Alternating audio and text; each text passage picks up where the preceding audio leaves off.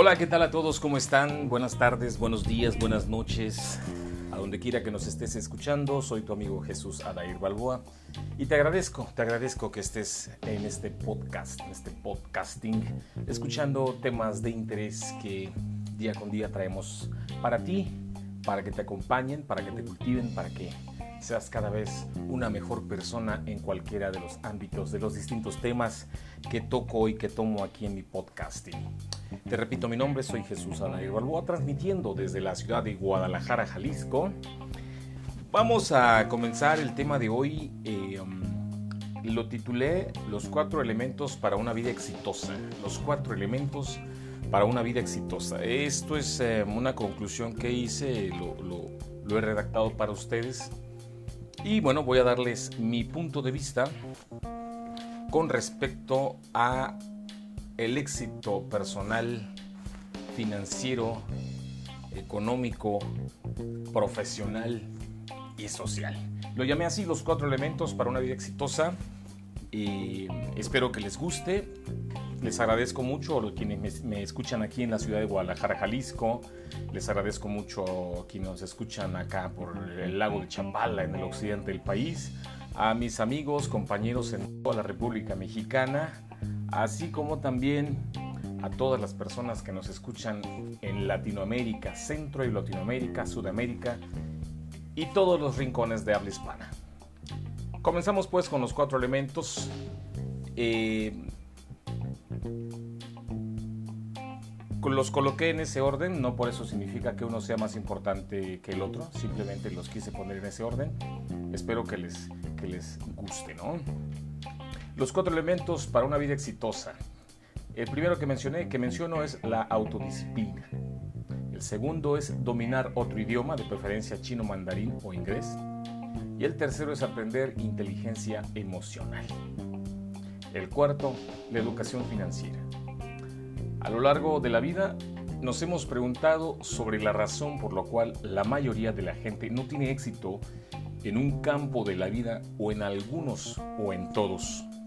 Vemos problemas financieros, problemas con la pareja, carencia en el éxito profesional o si son exitosos profesionalmente tienen problemas de dinero o de familia y así sucesivamente.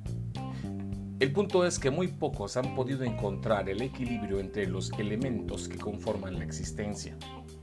Durante años, su servidor me he cuestionado por qué pasan estas cosas, cómo salir de este círculo vicioso, por qué es tan fácil caer en él y por qué es tan difícil salir, por qué no logramos los objetivos. Después de mucho investigar e indagar y preguntarle a profesionales sobre el tema, he llegado a una conclusión aunque son muchos los motivos, quise resumir en solo cuatro elementos. Debo aclarar, como ya dije, que ninguno es más importante que el otro. Eso es lo que en algún orden debían estar, así que decidí acomodarlos de esta forma, pero todos son igual de importantes. La autodisciplina, el primero de los cuatro, la autodisciplina. Considero que es muy importante hacer las cosas aunque no tengamos ganas sea el tema que sea. Es algo así como ir a trabajar. Va sí o sí, incluso a veces estando enfermo. Eso es la autodisciplina. Se trata de llevar esta acción a todos los campos productivos de la vida, en todos los sentidos, todo el tiempo.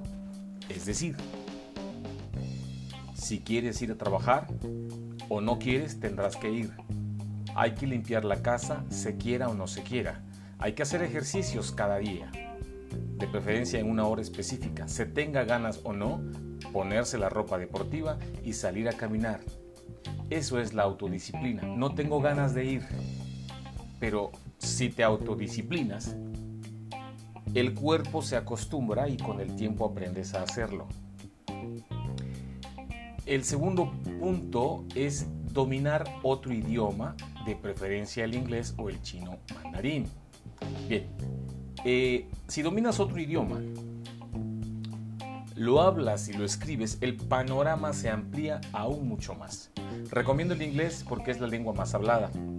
La lengua inglesa es hoy por hoy el idioma en los negocios, y como bien sabemos son los negocios los que mueven al mundo, pero está surgiendo otro gigante. Viene de Oriente y este es la República Popular de China. Dentro de una década el chino mandarín será la lengua para hacer comercio y transacciones. China es ya un imperio económico y pronto será el más grande. Así que hablar chino, créeme estimado lector, puede cambiarte la vida. A nivel global, los turistas chinos son los que más viajan y los que más gastan en sus viajes. Mucho más que los ciudadanos estadounidenses y que los europeos. Invierten cinco veces más dinero en los viajes que en cualquier otro turista del mundo. Creo que esto es para considerar y tomar en cuenta. La inteligencia emocional es el tercer punto. La inteligencia emocional. Número 3. La inteligencia emocional. El aprender a identificar nuestras emociones y cómo nos sentimos puede ayudar en gran medida a tomar la mejor acción y la mejor actitud en un momento determinado. Ya que muchas veces estando muy emocionados, hacemos o decimos cosas de las que después nos arrepentimos. Así que lo ideal es aprender la inteligencia emocional para regular nuestra conducta ante cualquier situación externa y salir siempre avantes. Todo esto es posible. Por último y repito, no por eso menos importante hacer la educación financiera. La mayoría no sabemos o no tenemos los conocimientos más básicos del manejo del dinero.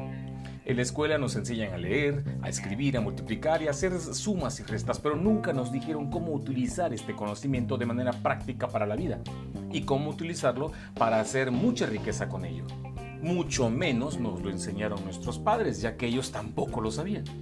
Así que ahora que somos adultos, no sabemos qué es un pasivo, no sabemos qué es un activo, no tenemos el hábito del ahorro, no tenemos el hábito de la inversión, no sabemos de finanzas, no sabemos de ganancias residuales, le tenemos miedo al training, nos da miedo emprender, nos da miedo hacer un negocio, nos da miedo perder nuestro patrimonio.